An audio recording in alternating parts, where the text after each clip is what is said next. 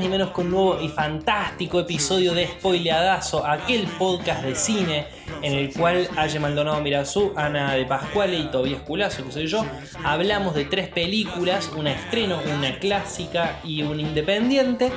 Y hablamos de lo que nos pareció sin ningún cuidado de spoilear, de opinar sobre lo que sea. Así que si no las vieron, les recomendamos fuerte que las vean antes de escuchar.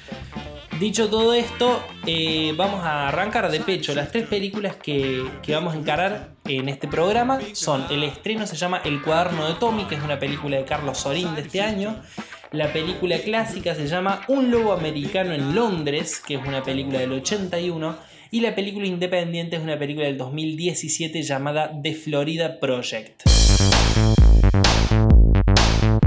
Bueno, voy a comenzar yo hablando del cuaderno de Tommy. Hoy me toca el estreno. Eh, el cuaderno de Tommy es una película que está basada en hechos reales y se trata de una mujer que se entera que tiene cáncer terminal y decide escribirle, se va a morir claramente, eh, y decide escribirle un cuaderno a su hijo que es muy chiquito. Eh, fue muy conocida toda la historia porque la mujer tuitó, tuiteó muchas cosas eh, y eso existe y lo llevó de una forma con mucho humor negro a toda su etapa final de vida. Y bueno, un poco la película habla de eso.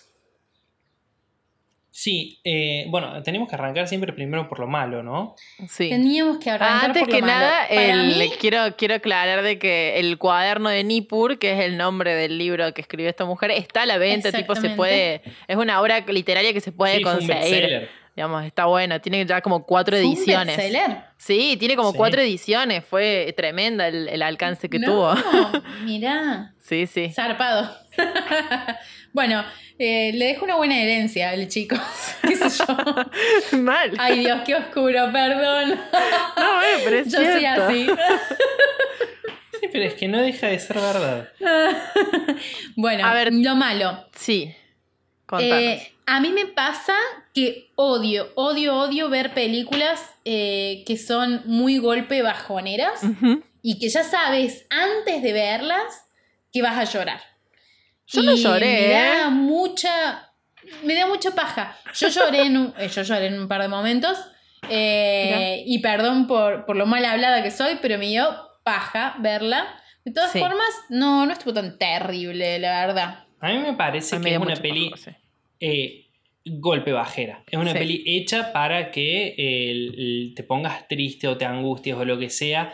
Me parece que, que es una peli. Es una peli de Carlos Sorín. Carlos Sorín es el, el escritor y director. De historias Pe- mínimas. Pero, de- pero no, no se lee películas. Su huella de director en ninguna parte de la película. Esta película la podría haber dirigido cualquier empleado de Netflix Totalmente. y se vería exactamente igual. O sea, no sé qué hizo Sorin en la película, no lo reconozco, no lo identifico. No. Eh, es un chabón que ha tenido siempre mucho ojo para las sutilezas. Historias mínimas es una de mis pelis argentinas favoritas. Sí, y alta Y- peli, alta peli. Y es una peli sobre lo chiquito, sobre lo íntimo, sobre las reacciones. Y esta peli no, esta es una peli de fórmula. Una peli de Sí. fórmula más. Sí, funciona y Es nada como, más. o para sea, mí es como un spot publicitario muy largo. Me dio esa sensación porque en realidad eh, tiene muchísimos puntos positivos y tiene toda esta paja que ustedes acaban de nombrar que la sentí igual. Yo no la quería ver, es más, cuando apenas estrenó yo dije no pienso ver esta peli bajonera porque tenía un montón de prejuicios de películas de personas con cáncer que terminan deprimiéndome y de decir no, che, necesito verla con alguien sí o sí. Sola no la voy a ver, decía Claro. yo. Entonces, nada, dije, bueno, hay que verla. Hay que verla. Y también me pasa lo mismo que Ana con el tema de, que te, te tenés que como predisponer a ver esas películas. No son películas que, que por ahí te, te nace ver de una, a no ser que por ahí tengas algún caso cercano que te gustaría, qué sé yo, como por ahí, no sé, eh, te, te gusta ver ese tipo de cosas, no sé, sentirte mal con ese tipo de cosas, pero a veces, a veces lo siento como un- algo culposo verlas, porque también, qué sé yo, tengo Claro. familiares que han tenido cáncer, entonces el volver a revivir ciertas situaciones eh, angustiantes, incluso, qué sé yo, recomendársela a alguien más, no sabes cómo la otra persona puede ser igual de sensible o no que uno, y cuando vos la estás viendo por ahí, yo no pero soy consciente de que si se la recomiendo a algún amigo, no sé, que algún familiar cercano falleció de cáncer o tuvo algo, le va a hacer un golpe bajísimo, por más de que, eh, de, Claro. de lo Bueno, lograda que esté en el Fue, mensaje. fue mi caso. Fue mi caso porque yo tengo, o sea, mi abuelo le pasó algo muy parecido a lo de esta mina. Y Sí. eso, se fue re bajón para mí porque yo hubo un montón de situaciones que van pasando en el hospital, en, en donde sea, y con los familiares, con los doctores, que la pasamos nosotros, con la familia, digamos, eh, en, en mi situación personal, ¿no? Entonces a mí me pareció, me costó mucho eh, sentarme a ver la película, porque yo Sí. sabía que me iba a poner mal, me puse medio mal, eh, yo sí lloré.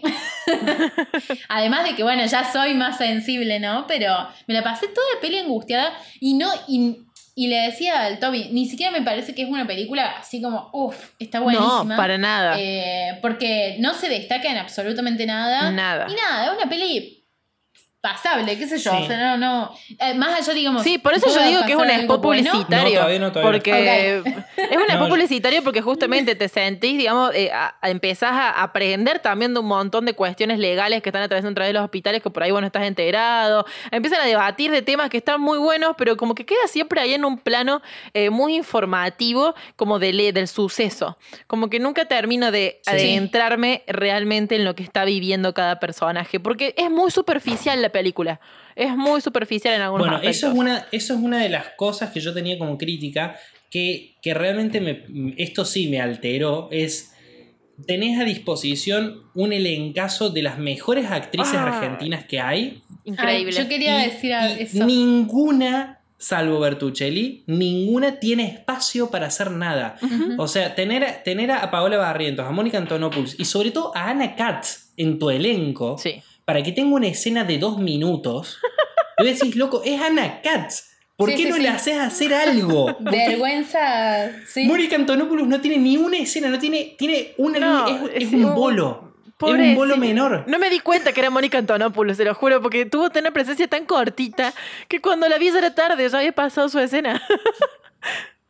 No, a mí me dio mucha cosa. O sea, sinceramente, ¿para qué contratas a actores tan buenos y a actrices tan buenas si no los vas a aprovechar? Una producción, la Me cantidad de parece que plata estuvo- que deben haber gastado encima. Claro, sí, eso me pasó. Dije, tenés toda la plata del mundo, podés hacer una peli y podés darte el lujo de contratar gente grosa. Hace una peli que valga la pena. Sí, y además ponele, o sea, voy a ser un poquito malo. A mí me gusta Malena Pichot, me gusta, me gusta como actriz, pero teniendo cualquiera de esas otras actrices, se lo hubiese dado cualquiera de los otros tres Claro, Sí. al, al, al papel de la amiga. al papel de Y la otra amiga. cosa, eh, yo no, sí. no sé si yo soy yo, porque lo están contratando en todos lados, no sé si soy yo. Yo no le caso la onda a la mote. No, no. Para mí no actúa. ¿Cómo que no? No, yo la amo, te lo Para regalo. mí, no, a ver, me cae bien el guaso, me parece, es más, te digo, literal la sensación que me transmitió es que fue aprendiendo a actuar a medida que transcurre la película. No. No sé si es que yo me fui anestesiando de, de- de él o si él actúa mejor a lo largo que transcurren las escenas, porque hacia el final me cabe lo que va haciendo. Sí, sí. Pero al principio es como un robot medio raro. Y a mí, me, sí. a mí me dio esa sensación. O sea, yo dije, bueno, está bien. Capaz que lo está actuando desde el lado de, bueno, yo ya estoy viviendo con esto y ya está. Claro. Pero medio como que te dicen que hace muy poquito que se enteraron de esta situación. Entonces, realmente, o sea, yo digo, va, qué sé yo, cualquiera que le pasa eso, que sabe que, que se entera que se va a morir en, en un toque, digamos, que tiene un cáncer terminal y que se va a morir pronto, la pareja, te juro que no lo toma así. Es un- Lo no tiene, no muy tiene bien. conflictos internos ese chico. O sea, lo que Claro, pasa, por o sea, ejemplo, no es- ella le dice, me quiero morir el viernes. El viernes programame para que me desco- para, Claro. para que me inyecten. Y el chaval está como, bueno, Lo mi amor, ahí voy. bien. Y vos estás como, pará. Bueno, eso es, lo, eso es lo que voy. Yo fue como, bueno, no me parece absolutamente nada real la actuación de este tipo, porque yo fue y actuó de triste. Fue y actuó de, bueno, Claro, es pero, lo o sea, hay. el guion tampoco y que le permite, ¿no? O sea, no es de que, de que él está Es- actuando es mal. Lo, lo básico. Claro, es lo básico y superficial que es el guion. Todo, Claro. Ningún personaje tiene capas, ni siquiera de Bertuccelli, que se manda una actuación zarpada, porque es grosa, porque, Porque es es grosa, grosa ella. Sí. pero, pero es, es limitadísimo también lo suyo. Lo Sí. que sí voy a decir, por la costumbre eh, de cine nacional, muy bien el nieto de, de Sorin. Muy, muy bien el pibe. ¿Cómo Que es lo que yo ¿quién- les decía, quién es que era el No, hijo ¿quién es el de- hijo de tu de- Sí, Claro. Tommy, Tommy. Ah. Elige de. Claro. ¿Cómo se llama? Es la hija de Lula Bertoldi. Claro. Bueno, yo lo, yo lo que dije es, al fin, o sea, me ponen a un niño que realmente es un niño, no le da para actuar mucho más, y no lo están forzando, viste, como en crímenes de familia, con la voz encima, tipo doblándole y enfocándolo de espalda. Al menos este nene nada, o sea, se nota que es chiquito y, y actúa como tal, y eso está Sí. buenísimo, porque es súper auténtico, Sí. digamos, el cómo se, cómo se muestra ante, ante la mamá. Entonces, eso fue como, es un niño que está correcto, porque bueno, a ver, vamos a Ah, si vamos a hablar de actuaciones de niñez, tenemos otra peli en esta, en e- el día de hoy, en este episodio, que levanta la vara muy Sí. arriba. Entonces, yo creo que Sí, estuvo sí, sí, sí. correcta. Pero por suerte comenzamos con ese. Sí, para no destrozar tanto a Tommy, pobrecito. Pero igual, a ver, Es de muy nuevo, el chiquito pibe, igual, el Tommy. pibe está remil bien. Eh, Lo Tiene- tiene la misma edad. ¿Qué edad película tiene nacional, menos la historia oficial y la rompe. Pero no, ¿qué edad pará, tiene? No tiene, la, no tiene la misma edad, tiene como 5 años, una cosa Ah, así. En la peli ese que tiene tres. No es grande. Claro, pero creo que tiene como 5 Ah, años bien. en la vida real. Por las dudas preguntaba, no, por ahí no sé. Eh. Pensé que era más chiquito. No, pero no, pero la, la nena de Florida. Nah, es grande, debe tener Project- como nueve años. No, es grande. claro, sí. No, tiene más, me parece que actúa de- teniendo 12 años. Ah, bien. Debe tener por ahí 13 o 12 años. Bueno, pero Bueno, con la de la historia oficial, la de la historia sí. oficial era chiquita también y era- esa también dejó la vara muy alta. Y- y Así que yo todo lo juzgo a partir de ahí. Como las mejores actuaciones, está, está decente. Al menos no es como crímenes de familia. Fue una buena llamada el hecho de que lo mostraran así. Sí, sí. Bueno, sí, yo le recomiendo, onda, si tenés ganas de. Si te gustan las películas de ese tipo. Hay gente, hay gente que le gustan, ¿eh? Eh, Y bueno, sí. nada. No, Y yo está bien actuada y tiene plata y nada, está muy bien, digamos. Me No parece muy en bueno el nada. debate que se genera en torno a, la, a esto de la exposición de los medios en los hospitales, del tema de la eutanasia, el de la decisión de ella misma. O sea, está súper claro, en ningún momento tratan mal el tema o lo tratan muy por encima. O sea, creo que está todo. Por eso digo que O es de como una. forma irresponsable. Por eso yo siempre insisto en el tema del spot, porque creo que me enseñó mucho esta, esta película y cómo se explica cada proceso, incluso de su propio cáncer y del tratamiento que tuvo que hacer, de la parte legal. Creo que en todo ese, en ese sentido se enfocaron mucho para no quedar mal parados, para no ser de mal gusto al tratar el tema. Y ahí es cuando, nada, se perdió la parte de sentimentalismo y, y, y por ahí lo que más querías ver es la parte emocional. Pero el resto, a mí la verdad que la súper recomiendo para, para empezar también a generar este debate.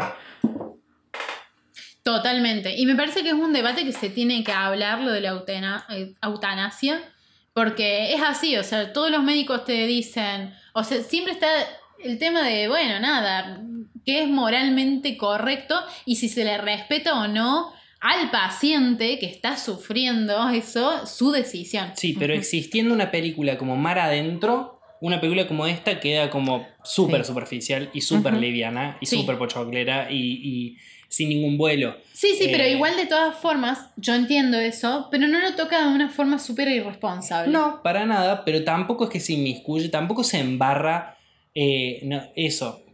No sé, me parece como que de una toca el tema, no es comprometida. No. O sea, no me parece que sea una peli No. comprometida. No, Creo que el hecho no de, lo de Twitter algo. baja mucho. A mí es un recurso que no me termino de acostumbrar el hecho de que muestren las plataformas de las redes sociales eh, de esas personas utilizándolas. Me, me rompe un montón por ahí eh, el hacerlo y no sé, es como que la sentí una peli así como queriendo... O sea, entiendo porque la situación, porque la piba era tuitera y digamos se hizo conocida por eso. Pero no, no sé, no, no me termino de acostumbrar a los recursos de usar redes sociales para las películas. Eh, Bueno, como que siento que no sé cómo igual- usarlo. Claro. De todas formas, ese recurso está claramente ahí puesto para que vender. Porque lo que vende es que haya sido una historia real y que si vos buscas los tweets, están. Entonces, eso para Mm. mí está claramente Claro. para vender. Sí, para ver O si era real. Y porque mucha gente que se. Claro, mucha gente que le gustan este tipo de películas y que se enganchan en estas cosas van a ir a comprar el libro. Es que me parece que, que es eso. O sea, a mí lo que me da como un poco de cosa de esta peli es que es una peli que, que garpa más por el morbo que genera que por la historia que te cuenta. Sí. Porque es eso, es el morbo de, ah, pasó hace re poquito, a ver, me voy a meter a Twitter a ver si están los tweets. Ah, mirá, está el libro y es el libro que ella escribió. Ah, mirá, es, no sé, no, no sé cómo es el libro, ¿no? Pero, pero mirá, es la misma frase, es la misma letra. Claro. Bueno, pero mirá, la la, foto que- del Twitter es la misma, Claro. pero hecho con, con otra Claro. actriz. O sea, es una peli No, que, se cuelga del morbo. Y aparte de eso, en la película misma te muestran fotos de la persona real que le pasó toda esta situación y de su pareja. Y la gente que va a ir a hacer, va a ir a stalkear a la pareja, va a estar el que- a stalkear a ver si está el hijo. En las redes sociales se encuentra el hijo, eh, a stalkear a las amigas, a stalkearla a ella. A mí me parece re morboso, pero bueno. Nada, Sí. hay gente que le pinta, le pinta ver esas Por cosas. eso digo, y la peli se aprovecha de eso. Sí, Sí. sí, sí, sí, totalmente.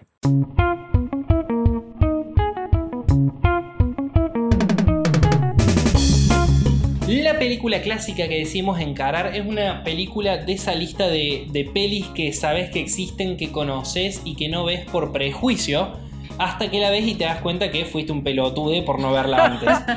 Eh, es muy específica, pero esa lista existe, yo la tengo, hay varias películas en esa Sí, lista. sí, sí, sí. Y una de esas películas es esta, Un hombre lobo americano en Londres. An American Werewolf in London, una película del 81 dirigida, escrita y dirigida por John Landis. No, creo no la dirige, no la escribe él, pero la dirige. John Landis es un es un capo de, de varias cosas, como The Blue Brothers, eh, dirigió varios, varios videoclips de, de Michael Jackson, eh, dirige, ¿cómo se llama? Eh, ¿Dirigió algunos de Sí, videoclips de Michael dirigió Jackson? de videoclips, sí, sí. Muy. Después hizo, trabajó en los Muppets, es, es- es un chabón muy groso, de hecho muy amigo de Frank Oz, que Frank si, no sé si recuerdan, pero es el director de La peli de la peli de la planta, la tiendita de lo- del horror. Sí. De hecho, Frank Oz aparece en esta película también. Sí. ¿De qué se trata un lobo americano suelto en Londres? Son dos pibes que están paseando por la campiña inglesa, que, que se ve que eso es como el irse de mochilero para los yankees, es irse a la campiña inglesa a, a huevear. Y, y llegan a un pueblo súper misterioso donde le dicen no se aparten del camino, cuidado con la luna, qué sé yo. La cuestión es que viene un lobo, se un hombre lobo, se come a uno de ellos, al otro lo lastima, al punto tal de que lo transforma en el siguiente hombre lobo. Él se despierta en Londres tres semanas después, eh, cerca de la próxima luna llena, y nada, y los fantasmas lo acosan para que se suicide, porque se tiene que terminar el, el linaje del lobo para eh, poder ellos pasar al más allá, porque están en una especie de limbo donde se pudren y se pudren y se pudren. Exactamente. Así es. La película es del género comedia de terror y me parece que, que nunca mejor puesto, porque es una peli graciosísima, una Muy peli divertida. muy chistosa, muy fresca eh, y al mismo tiempo con secuencias muy propias del terror. Eh, la transformación me parece uno de los momentos más mágicos de la No, para, Perdón, para. lo malo, lo para, malo. para, No, Lo malo. no, ya, se, ya se puso, se amotinó. Lo malo, lo malo. Vamos con lo malo. Lo malo. Haga- Hagamos lo malo. Ay, ya te Bueno, Bueno, antes que, nada, antes que momentos- nada quiero tirar eh, de que es el director de Thriller, chicos. O sea, es el- uno de los mejores, el mejor videoclip de Michael Claro. Jackson. Sí. Suponía, Ah, perdón. suponía cuando, Pero- cuando De dijeron eso, zombies. lo suponía. Lo malo, para mí, una de las cosas más malas es que. Nada, es una cuestión de verlo con la perspectiva de hoy. Es una peli que tiene algunos chistes que quedan muy inocentones y que, y que por ahí la parte cómica queda como un poco caricaturesca. Eh, Puede ser. y también hay algunas partes que se hacen como un poquito larguitas. Más allá de eso, yo no tengo nada que criticar a la peli, quiero hablar un montón de las cosas que me gustaron. Así que, ¿Puedo criticar el tráiler? aclarar- Eh, la película- No es el rubro en el que estamos, Ya, pero ya lo sé. El tema es de que esta película cuando uno la va, eh, viste que vos decías esto de posponerlo todo el tiempo, de que como que tenés prejuicio.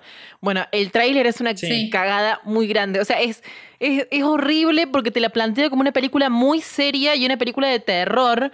Eh, que yo me acuerdo que dije, che, la veamos con un grupo de amigues y cuando voy a, a ver el tráiler, se los mostré y los me dijeron, che, ¿vos estás segura que esto es de comedia? Y le dije, ahora ya no sé, porque vi el tráiler y... y claro, terminás después viendo la película y decís, la puta madre, la oportunidad que me perdí de recomendarla porque el tráiler, bueno, en ese momento, qué sé yo, lo hicieron de esa manera y creo que pierde una banda la esencia. Nada, quería agregar esa molestia que tenía porque así como todo y no tengo mucho No, más que sí, decir. Yo creo que voy a decir algo más. Eh, a mí no me gustó mucho cómo actuó el chico. Me parece que, que es lindo y que tiene momentos buenos, pero a mí no me gustó mucho.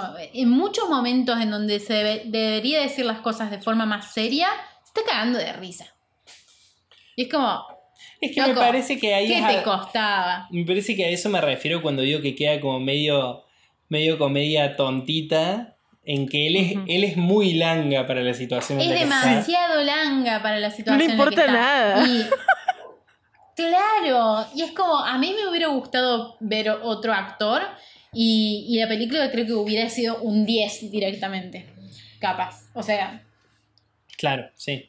y ahora sí pasemos a las cosas buenas porque a mí me gustan No, muchas a ver, cosas. también otra cosa que tengo para criticar es el personaje de, de. Alex. Sinceramente, me, me molesta un poco la, la rapidez con la que se dan los acontecimientos. Tipo, el mismo día de que la arreglaste, de que la la recibiste en el hospital, te lo llevaste a tu casa y quedó viviendo con vos. Me pareció un montón. Fue como que dije, ah, no está pasando Sí. mucho tiempo sí, para que lo lleven a sí, tu casa a un desconocido.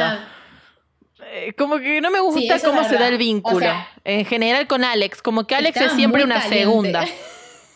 Y, y me hubiera gustado que por ahí tenga más protagonismo en esto de el ayudar a, a que, bueno, que el chabón eh, se diera cuenta que, que era un hombre lobo, o al menos en el descreer de lo que está viviendo, como que en ningún momento, claro, o sea, yo entro en el código ese de la comedia, entonces no me preocupa tanto lo que está pasando, pero después pensándolo más en frío, uno dice, che, me gustaría que fuera un poquito más realista, aunque sea las reacciones, esto de decir, me parece que si estás creyendo que sos un hombre lobo, necesitas capaz algún tipo de atención de terapia, o, o no sé, si, pues, si empezás a dudar de la salud claramente. mental del chabón y te importa realmente, Sí. bueno, vos que sos enfermera, llevalo al hospital de nuevo, anda a un terapeuta para que pueda Sí, recuperarse de que mataron al amigo enfrente de él. Me parece que ella Sí. es el tipo de persona a la cual le calienta la idea de poder arreglar a alguien o la gente que no está del, del todo en sus cabales. Sí, Sí, a mí me o dio sea, esa sí, sensación porque- y que Sí. por eso traté de entenderlo. Porque se llevó al psicópata a la casa al toque. Claro, se lo garchó, el chabón le dijo, creo que soy un hombre lobo, creo que vi a mi amigo muerto. O sea, yo te llevo al hospital, te llevo hasta la puerta del hospital, te lo juro. Y la chabona lo dejaba solo, le decía, me voy a trabajar, ya vuelvo. ¿Qué? ¿Qué pasa? Sí, pobre tía, o sea, ¿por qué no la ayuda? Soy enfermera, como que no entiendo nunca ese punto, porque ni siquiera es que se queda a cuidarlo, se va a trabajar ella, lo deja solo, como que, no sé, siempre Sí, lo usa para garchar vida. nada más, no sé. Es, Es, que como parece que le calienta, le calienta eso, le calienta que, que- que esté, que esté traumado. Ah. Bueno, que sí- ah, y otra cosa que me pareció muy tirada de los pelos, hablando de, de esta relación, es que al último se digan que te amo. No, ¿Cuántas veces? no. ¿Cuántas veces garchaste? bueno. estás, viendo una, estás viendo una película No del te 81. creo nada, no te creo nada. Eh, a veces la gente puede primero sentir estás- amor así, de esa forma, y expresarlo sin tener el peso que uno le agrega. Dos cosas. Garcharon dos- cinco veces, no me cosas. jodas. Dos cosas voy a decir. Primero, hipócrita. Eh, No, no, no, segundo, al sol, es no. una peli del 81. La hipotenusa. Es una peli del 81. Y también a veces si coges muy bien te enamoras. ¿Qué querés que te diga? Sí, sí, sí, sí. Ah, pero Puede la verdad bueno, que sí, está bien. es la etapa de está- enamoramiento, se es está la etapa un hombre lobo. A ver, es la etapa de luna de miel. Yo creo que está bien que se digan así. A veces. Está bien, está bien, se los bancos. Aprobamos el amor en Sí, este lo podcast. acepto. Claro. Bueno, una, una cosa que, que a mí me pareció muy inteligente del lado del guion es un momento en el cual el médico dice, a ver, yo no creo que sea un hombre lobo, sí, pero si todo el mundo en el pueblo cree que es un hombre lobo y él cree que lo atacó un hombre lobo y cree que él se convirtió en un hombre lobo, eh, no es un hombre lobo, pero un hombre que está muy desequilibrado mentalmente, creyéndose un hombre lobo, es igual de peligroso. Exactamente. Sí, eso me parece inteligentísimo. Sí, sí, sí, sí. El doctor no es una de las personas más inteligentes. esa- Es lo que Sí. rescata ahí. Sí, sí, y totalmente. Bueno, pasamos a las cosas buenas. Sí, sí, dale. Sí, vos hablá de. Estamos de acuerdo. El guion me encantó, me encantó el guion. Eh, o sea, las cosas que van pasando y cómo se van desarrollando. Y el personaje del doctor me parece que está muy bueno. La transformación. Venga, venga, vamos por Ah, parte, ah, dijiste el ah, guion. bueno, está bien, Tiene el una guion. vueltita el guion que yo no me la esperaba porque es una, una cosa de, de historias de hombre lobo que yo Sí. no conocía. Capaz que no vi tantas películas de hombres lobo, pero siendo una peli tan vieja, yo pensé que no me iba a aportar algo nuevo a la mitología del hombre lobo, como el hecho de que sus fantasmas de la gente que mató lo acosen hasta que él se mate. Yo no sé si es así la historia de los otros hombres lobos, no, no sé si ustedes saben. No sé, pero a mí me encantó. A mí me, me pareció encantó. una idea increíble. Porque aparte hace que el hombre lobo se sienta, o sea, la persona que es un, un hombre lobo, se sienta culpable Y está realmente torturado. y está realmente torturado y no puede evitar, o sea, y eso sí se sabe, que digamos en todas las películas, que en general, en todas las películas, que todos los hombres lobo eh, son muy sufridos de su situación particular, porque no solamente sufren la transformación y como dolorosamente hablando, sino que además matan gente y hacen daño cuando no quieren hacerlo porque no es algo que puedan controlar. Entonces que encima, cuando ya se les pasa la transformación, estén acosándolos y torturándolos las víctimas de, de- de sus muertes, me parece increíble. Bueno, otro, otro tema increíble ahora sí, esto que decías, todos los efectos especiales, el ser, el ser efectos prácticos, el ser Ujú. cosa que no es CGI, Sí. eh, yo creo que la película entera le pasa el trapo a cualquier CGI que eh, vea hoy. Sí, a mí me parece impresionante que esto sea del 81 y ver tanto Sí. tiempo. Porque yo digo, bueno, en cualquier momento van a cortar la toma, esta transformación, porque no da a seguir mostrando nada, porque nada, se, se va a notar, ¿viste? Que, Sí. que es maquillaje, que, que lo que sea. Y es como... No, es impecable. Son tomas súper largas, muy impecables, me impresiona un montón. Realmente estoy muy admirada con la transformación Sí, sí, con cómo se filmó, el arte, todo. Y, y nada, yo también lo hubiera contratado a este chabón para que me haga un videoclip. ¿Qué quieren que les diga después de ver esto? las heridas del amigo eh, a medida que se va pudriendo. Además de que el personaje está increíble, me Ah. Sí. encanta. Pero además sus Sí. heridas, a medida que pasa el tiempo, me encantan Me encantan. también. Tienen todo el, mu- el- todo el sentido del mundo, cómo se va pudriendo las heridas que tenía antes con respecto a las heridas que tiene después. Me parece que está maravilloso. Sí. Está, todo muy logrado y, y me encanta. De- es como que tiene todo para ganar para mí, de, de mi lado, por el hecho también de que a mí me encantan las películas de terror que son comedia y que, se, y que la puedas llevar también con tanta liviandad y al mismo tiempo sentirte desagrada, o sea, que te desagrade tanto algunas situaciones porque tiene escenas muy sangrientas. Eh, que si bien, bueno, Sí. podemos ahí criticar si la sangre se ve realista o no, porque es una sangre demasiado roja para mi gusto, así como muy, es muy, muy fantasía, se ve como muy fluo, no sé. Pero para la época, la verdad que, a ver, las escenas de degollando a la gente, de las cosas yo, de partes eh, volando, o sea, me, me parece muy logrado eh, los recursos de terror que tiene. No sé, es, me, me, me sentía maravillada viéndola esta película en muchos sentidos. Sí. Y creo que eso es lo que tiene, lo que se destaca nada, de que no parece para nada una película de, de los 80. La puedo ver hoy, o sea, no, para, sí parece, pero a lo que voy es de que me parece una película que no envejece, no envejece mal. No envejece mal como otras que hemos, Claro, hemos, eso- eh, también es- vi- visto, que sí, la verdad que pasa el tiempo, es más, vi hasta Matrix la semana pasada y envejece mucho peor que esta película.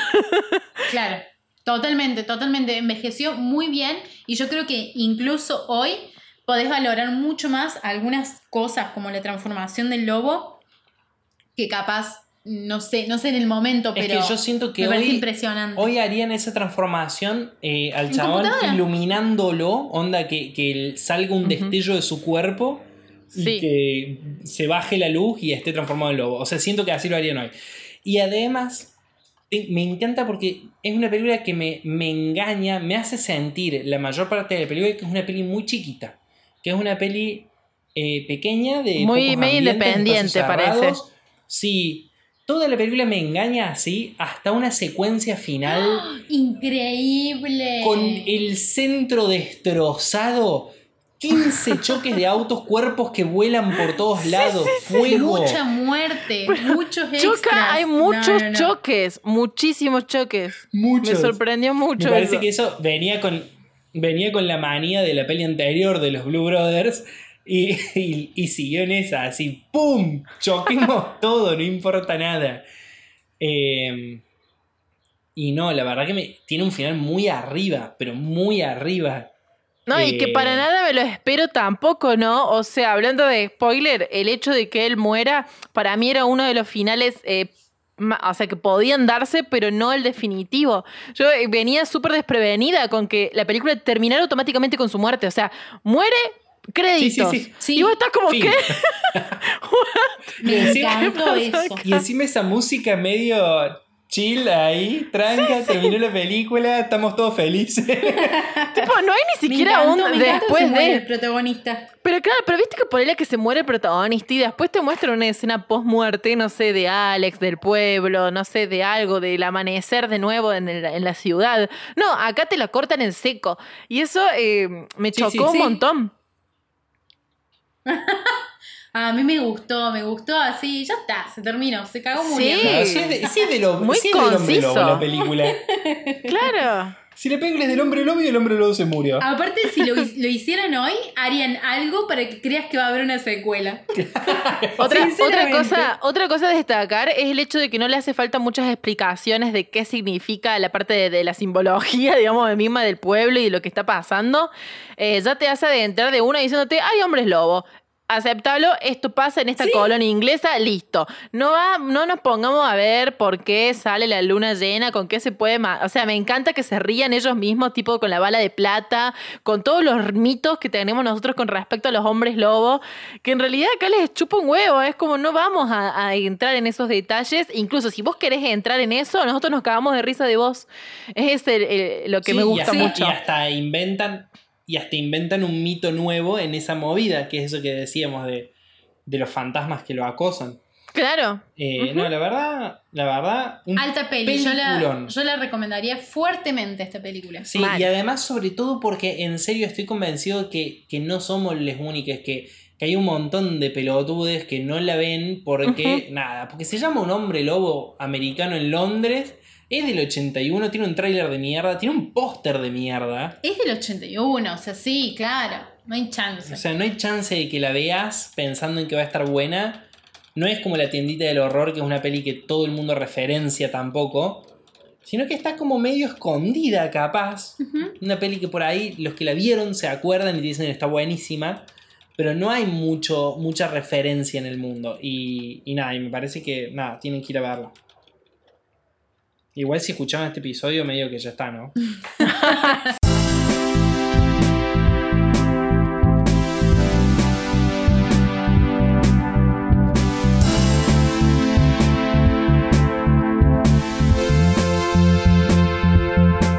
La tercera película que vamos a estar spoileando es de Florida Project, una película dramática estadounidense del 2017, dirigida por Sean Baker.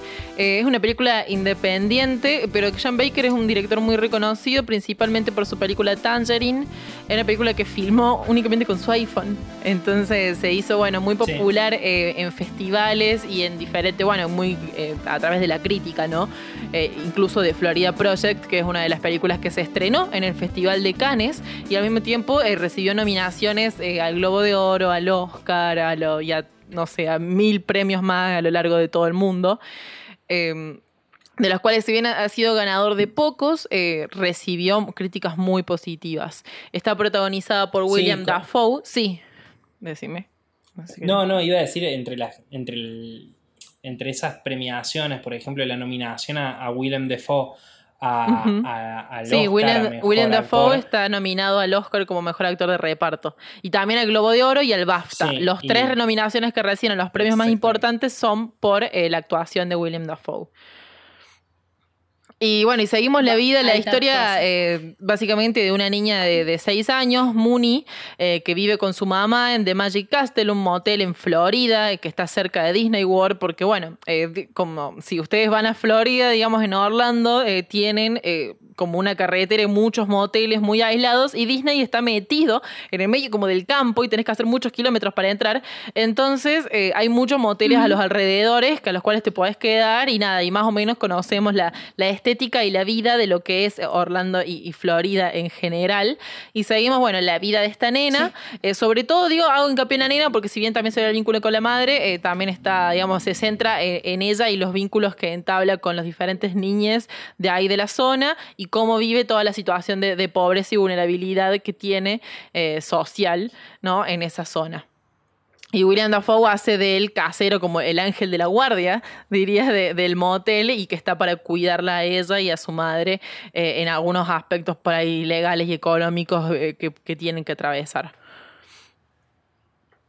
Sí, Sí. me parece, me parece un- una, una buena reseña. Eh, onda, yo creo que por ahí capaz lo simplificaría diciendo que es la historia de tres nenes moqueros, eh, muy moqueros, Muy moqueros. y con familias que Demasiado tienen moqueros. muchos problemas. Claro, sociales. sí, es eso. Pero también son moqueros por eso, ¿no? Sí. Porque están Es como, como, eh, eh, de alguna manera abandonados a su suerte. Es lo que, es lo Y- que acá eh, se conoce, onda, cuando vos decís, ¿y qué onda? ¿La viste tal? Sí, los hijos son unos indios. Es lo que Sí. cuando la gente dice eso, Sí. son unos salvajes, eh, son los chicos de esta película. sí, Sí, creo sí, que, que no o sea, hay una hacer y que descripción. claramente- Sí. No, No, perdón, digo que leí una descripción de una crítica que decía que esta película era una crónica de supervivencia. Y me gustó un montón usar ese, como ese, para, para generalizar todo lo que es la esencia de la película en sí.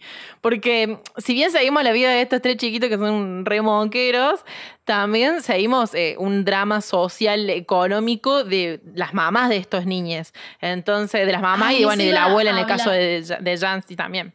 Sí. Sí, sí, son todas mujeres, eh, primero que están en la pobreza, que están socialmente abandonadas también, porque el estado donde está, donde Sí, no. que están estas mujeres solas, sin plata, sin posibilidades, eh, están en una situación mala claramente, y además recayendo también un poco porque eh, en el caso de Mooney, eh, la mamá Hailey y la mamá del otro chico, que es la amiga, las dos son adolescentes, entonces quemando etapas por haberse quedado embarazadas jóvenes, eh, no hay una ayuda familiar de parte de No esas hay ninguna personas. compañía, No los padres ninguna no compañía, existen. No. Entonces, y que pasa muchas veces y se las critica a estas personas, a estas mujeres, un montón por, por cómo terminan siendo los chicos cuando están abandonadas tanto ellas como los niños. A ver, o como, sea, como, de todo, como toda madre, padre, está haciendo. Están haciendo lo que pueden con lo que tienen. Sí, sí, Eh, totalmente. Yo creo que estaría bueno meternos porque yo voy a blanquear una situación. eh, la peli me voló la cabeza y es una de las mejores pelis que vi este año. Así sí, a que mí me encantó. la Hablaría primero de lo malo, que lo único que tengo para criticar a la película eh, es eh, la, la des- es la es muy técnico, es un detalle, pero la toma final Ay. en la cual eh, la Cambia el ritmo de. Sí, cuando la amiga la lleva a Mooney, se la lleva Sí. corriendo a Disney, la toma en la que cambia como a película de escape y aventura, me parece Sí. horrible y me parece que no tiene nada que ver con la estética de la película y me rompió mucho el clima que venía manejando. Sí. y no me gustó para nada, pero para nada. Creo que podrían es haberlo que trasladado de otra mucho. forma. O sea, no la escena final de Disney, Yo- sino la transición entre el final de llorando a Disney. O sea, como que Sí, eso es lo eso que me digo. rompe. Claro. Es que Es eso que es un mí- efecto medio, perdón, es, es Sí. un, es un efecto eh, muy, muy a lo, a lo, a lo Guy Ritchie. Sí, eh, totalmente. en el medio de una película, nada que ver. Y que a mí, a mí me parece que rompió el clima justo en ese momento, que era un momento de tensión tremenda y que se está por resolver todo todos los conflictos que van pasando en la película. Y, y es muy chocante que si lo hubieran hecho en otros momentos, además de la película, hubieran usado ese mismo recurso antes, bueno, no te molestaba. Que usaran eso casi a- al final, digamos. O sea, Claro. en realidad no, es- si no, no me parece me- que me fue rompa. chocante. O sea, no sé, es como que entiendo eh, la intención que tuvieron con ese final. Lo único que, o sea, lo que me rompe a mí es esa cámara rápida de la changuita escapando. Pero Es que eso es lo que digo, eh, es no eso. el hecho de que vayan, de que, de que vaya esta, esta aventura así de golpe. Porque a mí también me hizo ruido en un principio y después como que me, me tuve que enfriar para entenderlo y decir, bueno, no, estamos en la cabeza de la nena. O sea, estamos en la cabeza de que la nena acaba de tener un mental Claro. breakdown súper grande y su única forma de escapar Sí. es pensando de que se va a ir a, la, a, la- a la Disney, a, no sé, al castillo de Disney con su amiguita, que es el sueño de toda su vida y con lo cual eh, están como fantaseando eh, de tener de vivir en un parque, en, un con- en una constante para poder escapar de la realidad de mierda que tienen. Entonces, eh, No, es que nada, yo lo sí. entiendo y por eso también lo dejo pasar. Pero sí. a mí me chocó eso y creo que eso, no, no, me, no me hubiera chocado antes, tanto digamos si antes lo hubieran aplicado. Sí, es que Eh, yo creo que creo que me, Es muy ver, igual, la película hubiese- es un peliculón, o me sea... hubiese molestado antes porque me parece que no tiene que ver con la estética que propone. Yo entiendo el significado que, que, Claro, o sea, que le esto que están contando adquirir, ahora sí. lo entendí así y me parece que está bien. No quita que me parece un efecto horrible para esa película. O sea, me parece feo, me parece. O sea, Sí. tiene- la película tiene una O sea- estética tan cuidada, tan cuidada y tan bien seleccionada. Y es como que esa toma, no te voy a decir que me caga la película, ni a palo, No, no, no, no, pasa nada. La Pero película sí hace termina mucho ruido. Y yo, No, estamos siendo finos, me parece a mí. es, es- a Sí. ver, es lo único que tengo para criticar de la película, una toma. Una Bueno, toma es todo lo que le voy a criticar. Y yo también me sonó un poco chocante cuando comienza la película, te muestran un poco de los paisajes, qué sé yo, los niños, y de pronto se va al fondo rosa con los títulos del principio y está con toda una música, qué sé yo, y de pronto corta y es corte seco y pasa la A película. mí Ay, eso me me encanta. encanta. Eso es un efecto Aparte que me- mucho. bueno, eso te iba a decir, me sonó chocante Sí. y me, me. Pero eso, no, no quiere decir que no me haya gustado. Aparte es que increíble son esas que dos cosas que me parecieron chocantes. Usa la que música solamente en esa escena del principio y en el final. No hay música en el resto de la película. El resto de la película no tiene ningún momento No, música sí. agregada. Así de, de esa forma. ¿No hay, ¿No hay música No. en el resto de la película? O sea, ¿No la está peli- el mismo la- tema repitiéndose muy de, muy de fondo? Me, me creo, te- creo que no. O sea, lo que, lo que la sensación final, digamos, de las partes más importantes donde la música predomina junto a la imagen, eh, son esas dos escenas, la del principio y la del final. En el medio no, es un silencio muy tema. incómodo, Sí, es el claro, mismo es, tema. eh, y nada, me parece un gran recurso en ese sentido, de que es un corte abrupto, pero que te, te cambia la, la onda con la que entras a ver la peli. Que también es lo que es Florida en general, ¿no? Ir a una ciudad que, que es la, la ciudad de la fantasía y de la magia y chocarte de repente con una, con una escena muy, muy kitsch, pero que al mismo tiempo está la pobreza, están los pantanos, está el desierto y está lleno de moteles Sí, y, de, y de trailers por todos lados y que claramente... No, y no nada, solamente los trailers, sino casas gigantes. de- Abandonadas. De regalas, bueno, además de las abandonadas, de regalos de estos chotos, truchos. Ah, de outlets, A mí sí. lo que me transmitió, Sí. lo que me transmite, o sea, lo que me transmitió cuando, cuando conocí Florida, creo que esto es, está, pero súper bien marcado, es esta sensación que vos decís de decir, estoy yendo supuestamente al lugar más mágico del mundo, Sí. Y esto es el lugar más mersa que vi en mi vida. Sí, sí, sí. No, la, la arquitectura, Sí, sí, la arquitectura de esa ciudad es, me encanta cómo la plasman, eh, sobre todo la escena, digamos, de, de, de ese- de esa tienda que es como una personita gigante. eh, que tiene el sombrero muy grande. Y que vos decís, ¿qué carajo hace este local en el medio de la nada? Y está así, y está Sí. súper deteriorado y está despintado, pero me encanta cómo sobresaturan todos esos colores y cómo te hacen, no sé, entrar en, en el mundo de fantasía que esos niños están viviendo, pero siendo consciente de la pobreza y de la tristeza que, que viven las demás personas que residen en ese lugar y no son más, turi- más no son turistas, digamos. Sí, Sí, a mí- la- a mí me parece que la película en ese sentido eh, refleja muy bien lo que es eh, Florida, pero muy bien. O sea, yo dije, lo único que le falta a esta película, porque en mi caso yo también la conocí, es eh, el olor. el olor de Mm. las calles a, a aceite de mezcla quemado.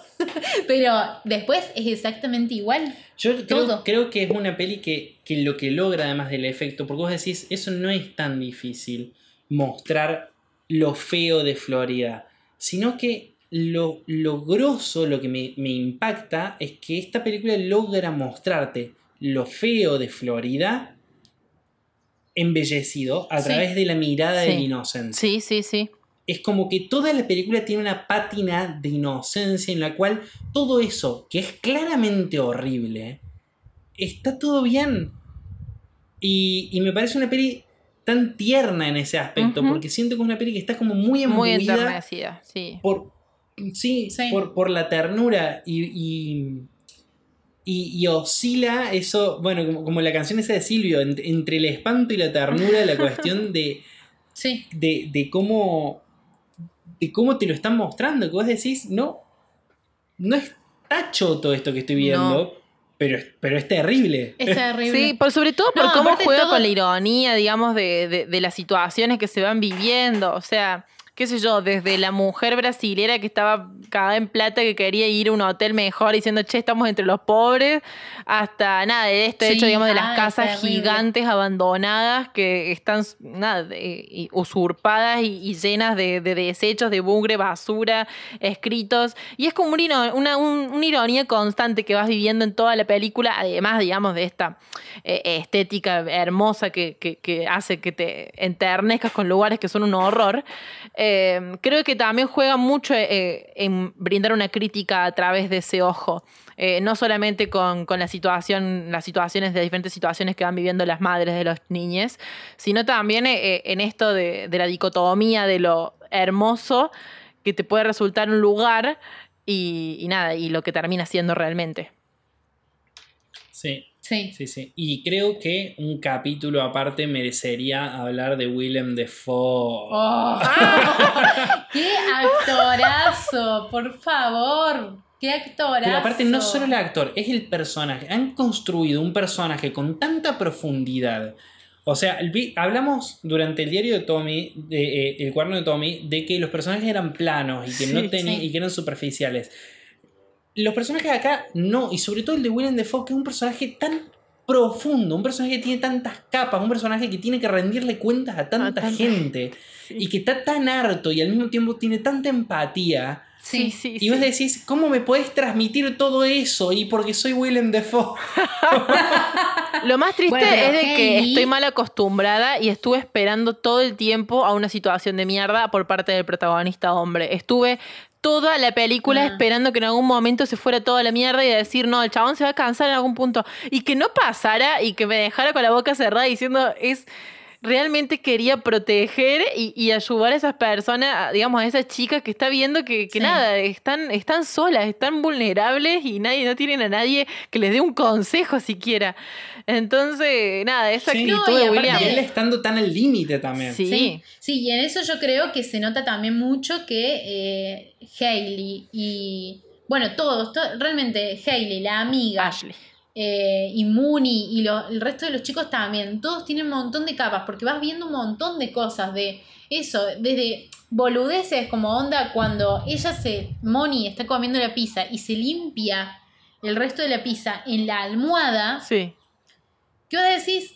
Primero que, bueno, nada, o sea, claramente ella no le importa ya nada, porque no le enseñan a cuidar nada, no, no hay un, una enseñanza, un cuidado de parte de, de la madre, no hay un espacio para ella, hay como un montón de cosas, y la nena también está como harta, sabe que está mal y que no está mal, igual lo hace, porque eso, o sea, y, y la madre toda esta cosa de esto, tener que ser madre, responsable, después tener ganas de salir y tener ganas de tener una pareja, la desesperación de no conseguir trabajo y, y, al, y al mismo tiempo que todo le salga mal y estar necesitada de ayuda y que aún así el orgullo y el enojo de su propia situación no la deje ser feliz, me parece increíble.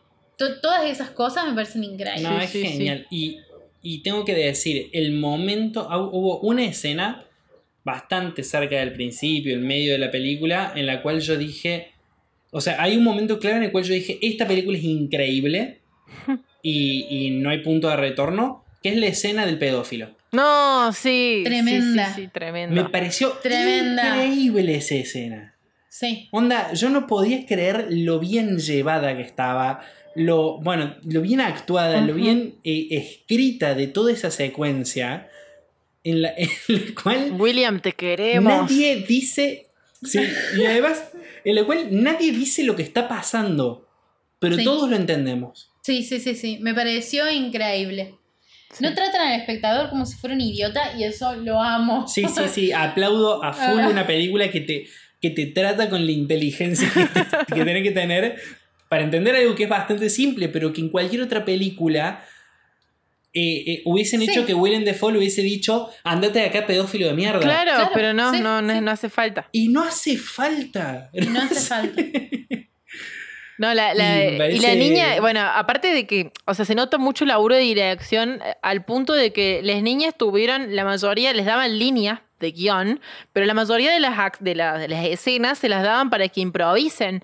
O sea, hay muchas escenas que están improvisadas con las diferentes niñas para que sea más natural la forma en que... Entonces, Claro. ahí se nota que ni siquiera era una cuestión de, de que querían también de que las mismas personas involucradas en la película disfrutaran y se vieran auténticas en su, eh, en su vida, porque son niñas, no son más que eso, por más de que sean niñas actores o lo que fuere, también está esa Sí. situación de decir, che, estamos intentando mostrar eh, cierta, ciertos vínculos que no se pueden forzar y que y eso es como, me parece muy acertado a la hora de dirigir eh, a pequeñes en general, porque... Sí. Totalmente. Porque nada, nada, esa niña Sí, se come, me se come toda la película. acertado. Toda la película. O sea, no, está- puedo está dejar de muy- verla. Muy bien, muy bien representada la infancia. La, la escena, Ay, sí. la escena de, de el monólogo que ella hace cuando está comiendo en ese lugar al que van a desayunar con la madre. Impresionante. Y se manda un monólogo increíble sobre cómo era sobre lo que haría cuando tuviese plata o... Sí, le decía, tenemos que venir acá siempre, esto es mejor que un crucero. Esto es mejor que un crucero, sí. Y un montón de cosas, Y no yo sé. estaba fascinado, por aparte un primerísimo primer plano, fascinado diciendo... Hablaba de la ¿cómo- comida también. ¿Cómo estás sosteniendo este diálogo? ¿Cómo puede ser este Sí, sí. No, cuando empieza, cuando empieza a probar combinaciones de comida y dice, Mm, esto es asqueroso. Sí, no, no. No, Tiene una autenticidad que hace que la película sea mágica. Eso sí, a ver, se me hizo lenta. Se me hizo una película que transcurrió para mí. Fueron unos- unas dos horas de película bastante largas para mi gusto, porque no, no sabía en qué momento qué iba a pasar. Porque, claro, es una crónica que, que si bien tiene sus momentos de, de, de pico, hay de tensión o de conflicto, está siempre conflictuada, porque toda la situación es una mierda. Entonces, estás Sí. así de mal Sí, toda la película. No tiene un plot definido. Claro, entonces Sí. en ningún momento es como que llega a cierto punto de decir, che, me queda una hora más de película. ¿Qué tan mal para la mierda la puedo seguir pasando viendo esto? O sea, no, es como que eso es lo que me, me angustiaba más que nada, porque es una película que sí me hizo sentir Sí, muy mal ser. en muchos aspectos, sobre todo porque tiene una mirada desde el niño, que, que por ahí es de la menos, de las menos explotada en cuanto a. a- o sea, no, no es de la menos explotada, pero es de las menos explotadas desde la visión que se la muestra a Mooney, que es tan abierta en cuanto a diálogo y a cuanto a expresar toda la situación y cómo la va viviendo Claro. ella. Entonces siento que eh, tiene tanto tiempo en pantalla que me, me angustiaba en cierto punto de decir algo malo va a pasar. Yo estaba esperando todo el tiempo esa, ese prejuicio de decir, ay no, pobre nena, no, siento que se viene lo, lo peor del momento. Y que está muy bien llevada la escena, que es, bueno, justamente cuando se la quitan de la madre, ¿no?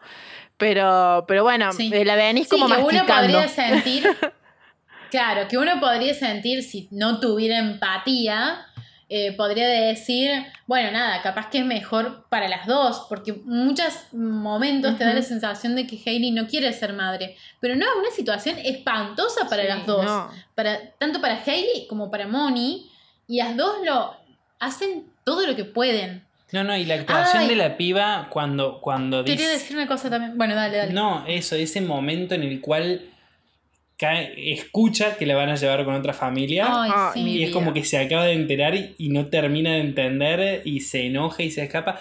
No sé, es todo. Todo, todo muy mágico. Otra escena que quería, va, es- escenas que quería destacar, eh, fue en todos los momentos en donde la nena se está bañando y, y está jugando y no ves más que eso. Y escuchas la Sí, música alta. se trata con mucho Entonces, respeto a la madre, a Hailey. Me se trata encanta con eso. mucho respeto porque al principio vos la ves que siempre la baña la madre y después ya se empieza a bañar sola. Y escuchas la música fuerte. No escuchas ningún gemido, nada. Y vos ya sabes qué está pasando y te angustia, te angustia esa situación de que claramente es una, la única forma que se le ocurre a Hailey de protegerla, Ujú. de Sí. que no vea eso y conseguir dinero para que no las echen del lugar, para comer, para lo que sea. Y, y eso, que en un momento se les escapa de las manos y aparece el chabón y que Mooney ya sabe, un poco sabe y un poco no, porque le re asustó que un chabón entrara Claro. al baño. De hecho, la escena genial es cuando el guaso viene a reclamar el choreo y Sí, le dice, quería usar el baño de nuevo. sí, Eh, Lo que a mí me impresiona es eso a nivel narrativo, cómo la peli hace un esfuerzo gigante y con éxito por no juzgar a nadie. Sí, sí, Sí. Porque de hecho cuando ella, Hailey, tiene plata, va y le compra un montón de cosas. A mucho. Eva, sí. Va y le compra juguetes. Ay, yo eh, decía, a amiga, qué mala comer". administración del dinero, ¿por qué? Me angustió mucho esa Ay. escena, ¿por qué compraba tantas boludeces? Pero sí. Pero porque también es adolescente y yo también lo entiendo en el hecho de que también tiene ganas de vivir la Es vida sí. y de decir, bueno, sí, tengo ganas de que pida todo lo que quiera, tengo ganas de regalarle el mundo. Y que por eso se refugiaba hija- con Ashley, ¿no? Y que creo que también es muy responsable la actitud que Ashley tiene de ver que su hijo está involucrándose en situaciones de, de delincuencia y de decir, no, che, mira, te voy a separar. Está bien que, eh, nada, estuvo ahí el conflicto de, eh, che, no estás dejando que tu hijo vea a su mejor amiga y es un garrón que los conflictos entre madres por ahí prohíban que se vean entre niñas. Pero me gusta mucho que al final haya ese crecimiento de decir, cuando Mooney va corriendo a saludarlo a- a- al nene, eh, el chabón le dice, no, che, sí voy a dejar, le sí la abraza, sí le da besos, sí la, la quiere, o sea, Sí. se nota ahí esa, esa, no sé si diría compasión que le tiene a Mooney, pero sí el hecho de que, de que entiende la situación que la nena no tiene la culpa de lo que está viviendo, eh, toda la situación Claro, de mierda que está viviendo. Entonces eso me gustó que le haya permitido cuando- ver al nene. Totalmente. Incluso cuando Hailey la, la caga a piñas, a No. Ashley se llama, no me acuerdo. Sí, Ashley, durísima esa escena. Durísima, porque en realidad es su mejor amiga y era su compañía y la única persona que ella tenía a su lado que, que le compartía su situación Sí. y que además la acompañaba de alguna forma. Y es tanta la bronca y la ira contenida de no tener a nadie a su lado y, y en su situación Sí, que se espera y le caga, le caga a golpes y después se quiere morir ella. O sea, realmente. Pero eh, fue la ira eh, contenida que salió a flote y me parece que está tan bien representada. Sí, y me encanta. porque en serio me- no la quería cagar a Y me encanta que tampoco se lo justifique. Sí, Me encanta que la chabona no se lo perdone. Sí me parece Sí. bárbaro. Me encanta porque no, no es una peli responsable en ningún punto. O sea, no, no. te está planteando que nada de lo que pasa está bien. Simplemente te lo está mostrando con respeto.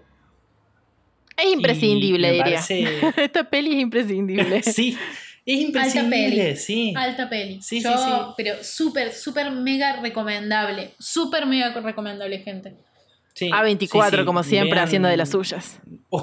Obviamente es de A24, obviamente. Si ustedes ven una película que dice creo que- A24, tienen que prepararse porque o va a ser muy deprimente o le- y les va a cagar de gusto o, bueno, la van a odiar porque es muy deprimente, pero también las van a disfrutar. O sea, va a ser como un mixto ahí de Sí, no, situaciones es, encontradas. El, es el sello, es el sello del bien. Sí. A24. No. Bueno, vimos Qué otra lindo, también, la de 8th encantaría- grade. 8th grade era de A24. claro. Sí, es dra- great. Sí, sí. Me encantaría tener una productora que sea así reconocida y que vos digas, oh, bueno, Son películas, ¿no? es A24. Claro, A mí- sí, película. A mí me gustaría más, si vamos a fantasear, me gustaría más tener una productora como Blumhouse que saca cada tanto muchas porongas, Ah, pero que ser. es una productora famosa por darle lugar y vía libre a directores nobles. Sí. O sea, me encantaría poder hacerme el lugar en el mundo del cine como la productora que le abre las puertas a gente que después la rompe Sí. en otros lados. sí. y que por eso puede tener en su haber peliculones también. Claro. Pero no, A24 para mí es sello de calidad directamente. Onda, arranca con A24 y yo Va a estar buena esta película.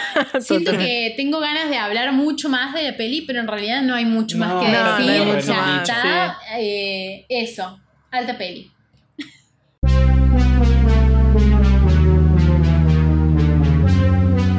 Bueno, gente, esto fue todo por hoy en Spoileadas. Espero que lo hayan disfrutado como nosotros. Eh, no se olviden de, de que este es un podcast producido por Pinto, Pinto Pod- Podcast. Sí, Pinto Podcast. Me han interrumpido. Y, mm, y bueno, nada, escuchen otros productos, se hacen buenas cosas eh, de esta productora que recién comienza.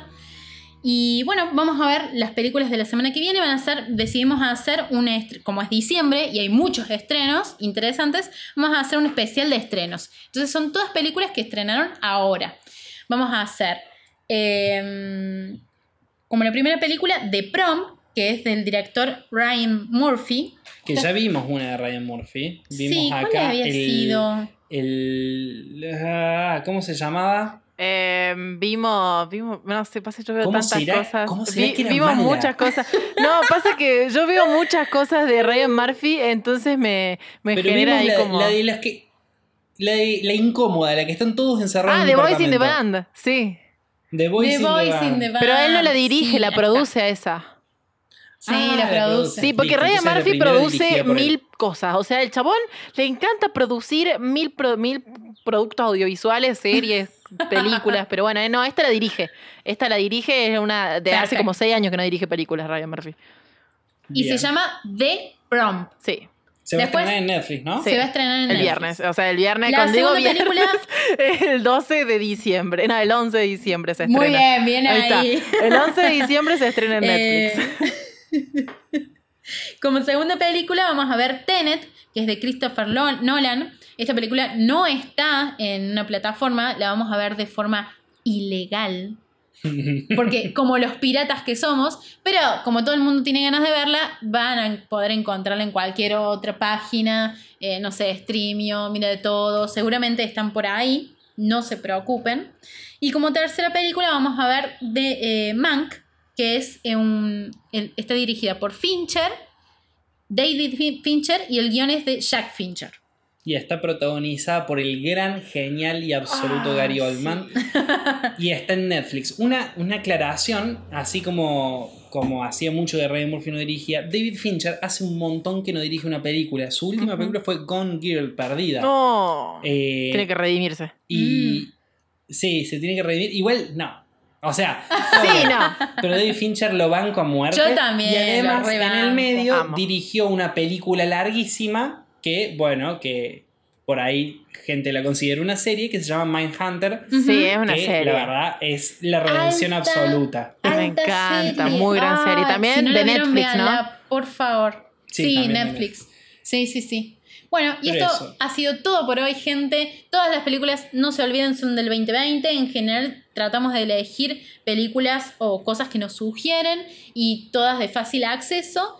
Y bueno, nada, les esperamos, escúchenos, compártanos, esperamos un feedback de ustedes, si tienen ganas de, de proponernos algo, también estamos dispuestos, como siempre. Y bueno, esto ha sido todo. Adiós. Chao, Chao, chao. chao.